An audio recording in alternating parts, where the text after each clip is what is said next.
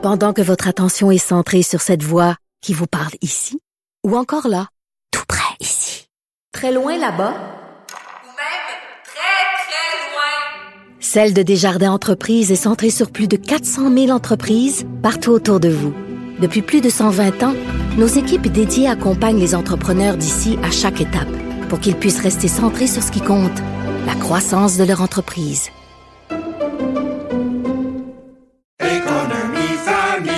Ici Ricardo. Et Émilie, marchand d'IGA. On a envie de vous inspirer à bien manger. À moins de 5 la portion. Suffit de repérer les produits valeurs sûres et de les cuisiner avec une de nos recettes. Les valeurs sûres, c'est bien pensé, hein? Bien sûr! Détails sur IGA.net.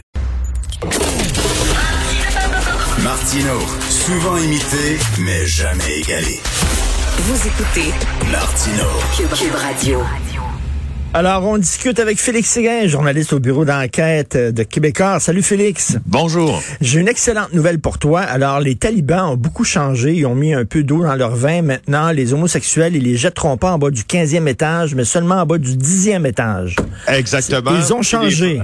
Ils ont changé, puis les femmes pourront garder leur travail tant qu'elles travaillent pas en dehors de la maison. Ben, Hein? ben oui, c'est les, c'est les talibans 2.0 là. Ils sont, c'est les ça. talibans light. là. D'ailleurs, euh, on voit là, sur les ondes euh, de LCN euh, euh, la première conférence de presse des talibans. C'est surréaliste. Là. La Non, non, je conférence de presse des talibans. Là.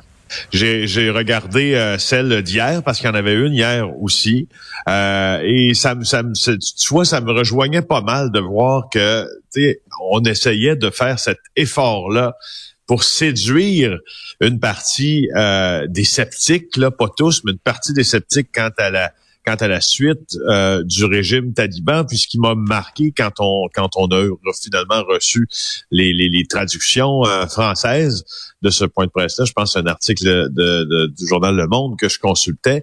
Alors, on disait justement, euh, il y a comme une forme euh, d'amnistie pour les collaborateurs des nations étrangères ou du gouvernement euh, qui était en place euh, et euh, donc on va les amnistier, il n'y a aucun problème. Si évidemment leurs pensées correspondent correspond aux lois islamiques. On a dit à peu près la même chose pour les femmes. Ben. Les femmes pourront continuer à travailler dans la mesure du possible si les lois islamiques le permettent. Euh, il y a eu euh, les enfants pourront être scolarisés. Pas beaucoup, par exemple, selon ce que les lois islamiques permettent. Puis C'était dit ça comme ça à la face du monde. Puis quand les talibans réfèrent aux lois euh, islamiques, ils réfèrent évidemment à la charia. Donc, c'est, tu sais, qu'est-ce que, c'est quoi la valeur? D'abord, il y a deux choses que, que, que j'ai remarquées dans ça. C'est quoi la valeur d'un point de presse qui dit, ben oui, on va être super libre selon ce que permet la charia, qui est Ben en fait un outil d'oppression, qui est, que je- tu sais, bon, il y a, y, a, y a la signification religieuse dans ça. La charia, c'est l'ensemble des, des lois islamiques, mais vu, du, vu de l'Occident, c'est un outil d'oppression, Ben bien oui. sûr, surtout des femmes euh, et des enfants. Puis l'autre affaire, c'est euh, comment comment comment croire parce que là on a ils ont dit dans ce point de presse aussi que euh, ils s'engageaient à ce que le passage vers l'aéroport de Kaboul soit libre, mais ce que euh, ce qu'on sait maintenant, puis je, je, je regardais différentes des, entrevues euh, des euh, porte-paroles militaires de certains pays, dont ceux de l'Angleterre, et ce qu'on dit en fait, c'est que là, oui, effectivement, il y, a- y a pas il a pas d'entrave, euh, si tu veux, il y a pas de blocus à proprement dit sur le chemin de l'aéroport de Kaboul.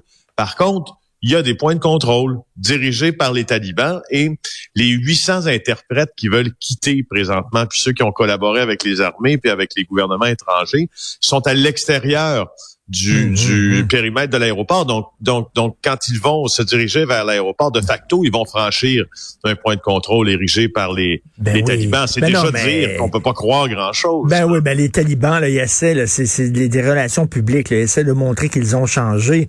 Mais, mais écoute, là, on n'est pas dupe personne. Quoique, quand j'entends, moi, le porte-parole du secrétaire d'État américain qui dit on a des discussions constructives avec eux, imagine-toi, toi, avec toutes les fusillades qu'il y a ces temps-ci, et le, le chef de police euh, du SPVM en disant oui, c'est vrai, il y a eu plusieurs morts, tout ça, mais on a des discussions très constructives avec les gangs de rue ces temps-ci, puis on, on va voir s'ils vont changer Ben avant oui, de. Voyons Ça- donc. y a- il y a quelque chose qui m'a surpris aussi euh, dans, dans ces commentaires-là, ben c'est de, de mettre ces commentaires-là en opposition à ceux de Justin Trudeau. Tu te rappelles pour euh, pour euh, l'instauration de la guerre en Afghanistan euh, par euh, par George W. Bush, donc George Bush euh, fils. Tu te rappelles que Jean Chrétien s'était fait tirer l'oreille. Hein? Il y avait eu même là une mini crise diplomatique parce que Jean Chrétien semble être allé un peu à reculons. Hein? Ben oui. a décidé de déployer son armée à reculons en Afghanistan sous les pressions diplomatiques euh, des Américains. Euh, et moi, ça m'a surpris hier de voir le Canada, de voir Justin Trudeau euh, déclarer qu'il ne reconnaîtrait pas euh, le régime euh, taliban, alors que notre plus grand partenaire commercial et notre plus grand partenaire diplomatique, les États-Unis de l'autre côté, ben ils viennent, viennent, viennent d'émettre les commentaires un peu que tu viens de citer en disant on discute. on va voir, on va voir, on va voir comment ils se comportent. Voyons donc comment ils se comportent. C'est quoi vos espoirs? Ce sont les talibans. Ben, Voyons. tu vois, c'est ça. Mais, mais je trouvais, je trouvais ça audacieux Oui. euh, de la diplomatie canadienne d'affirmer ça. Moi, j'écoute, je, je veux dire, je ne suis pas un grand spécialiste de la géopolitique, mais je me considère très intéressé par la chose. Mais Marc, Marc Garneau, au début, avait dit, oh non, il est, on- il est trop tôt pour dire qu'on ne reconnaîtra pas le gouvernement. Et là, soudainement, Justin Trudeau est arrivé en disant, non, non, non, il est hors de question qu'on le reconnaisse.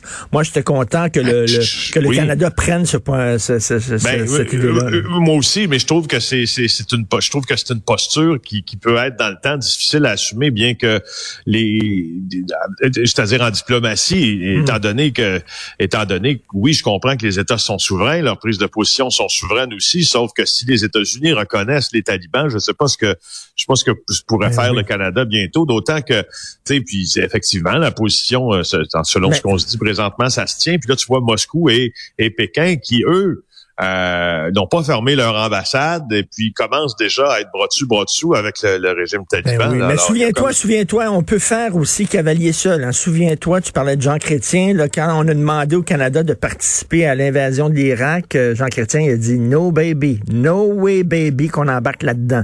Alors, Ouais. on a tenu tête aux Américains.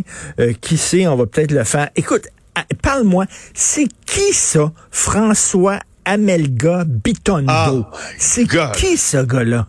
Écoute, je, justement, c'est c'est bien que tu me que tu m'en parles puisque euh, j'ai fait des recherches sur euh, cet homme en question et tu vois, il semble justement un peu sorti de nulle part euh, ce, ce, ce genre de ch- ce, ce co-chef, si tu veux là, parce qu'on pourrait dire, on pourra jamais dire que ce sont des chefs, mais des mouvements, euh, d'un des mouvements conspirationnistes, entre autres, qui s'opposent au passeport sanitaire dont certains aussi, membres du groupe, s'opposent à la vaccination. Il a été questionné par Olivier Fauché du Journal de Montréal parce que tu sais que lui et quelques-uns de ses comparses qui se sont rendus, entre autres, manifester devant la cage au sport à Québec parce que eux autres voulaient manger des ailes sans passeport sanitaire. Et hier, ils ont remis l'affaire devant le Gym Econo Fitness de Laval, où il y avait aussi ce projet pilote et ce test là, des passes sanitaires et euh, des passeports sanitaires et etc. Alors, maintenant, Qu'est-ce qu'il a dit, OK, à notre... Écoute bien ça. Qu'est-ce qu'il a dit à notre collègue Olivier Fauché, parce qu'on sait que le port de l'étoile jaune, symbole euh, de, de, de, la répression nazie, puis, puis, puis, puis puis, puis, puis, puis, de tout, puis de l'extermination des Juifs. Il a demandé, puis ça, ça fâche évidemment, entre autres, le CCRI, ça fâche les, les organisations, euh, et puis ça fâche le citoyen moyen, j'en suis persuadé. Quand il est questionné par Olivier Fauché, il dit, nous sommes en train de réaliser que ce que les Juifs ont subi dans les années 1940, nous sommes en train de subir quelque chose de similaire. Alors, écoute, ça, ça, de ça- la citation. Ça ferme pas juste, l'ascenseur se rend pas jusqu'en haut, il n'y a pas du Wi-Fi dans toutes les pièces, OK, là?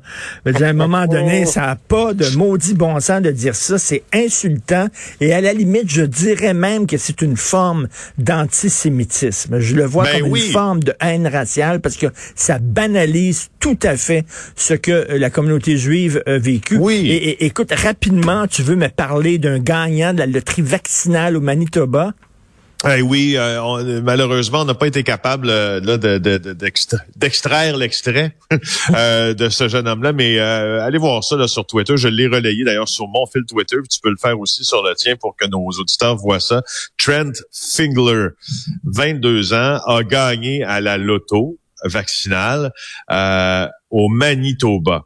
Et il a fait un petit point de presse, une petite entrevue, si tu veux, là, avec des journalistes qui semblaient présents là-bas, et il t'a fait tout un plaidoyer pour la science. C'est un, jeune- c'est un Ah jeune oui? homme qui dit, écoute, il dit, moi, je- tu sais, il dit, je connais peu de choses au fond, euh, tu sais, à la science. Je commence ma vie, puis c'est pourquoi euh, ai-je décidé de me faire vacciner? Ben c'est parce que j'ai décidé que de tous ceux que je devais croire, c'est probablement les scientifiques en premier, puis le restant ensuite. Donc, j'ai décidé de venir. C'est, son discours est très articulé. Il a juste 22 ans, euh, lucide, clair. euh, tu sais, ça, ça vaut la peine d'aller voir. Ben ça. bravo, puis c'est lui qui a gagné la loterie, ben En bravo, super, en plus. Merci Oui. beaucoup Félix, on se reparle bye. demain, bonne journée.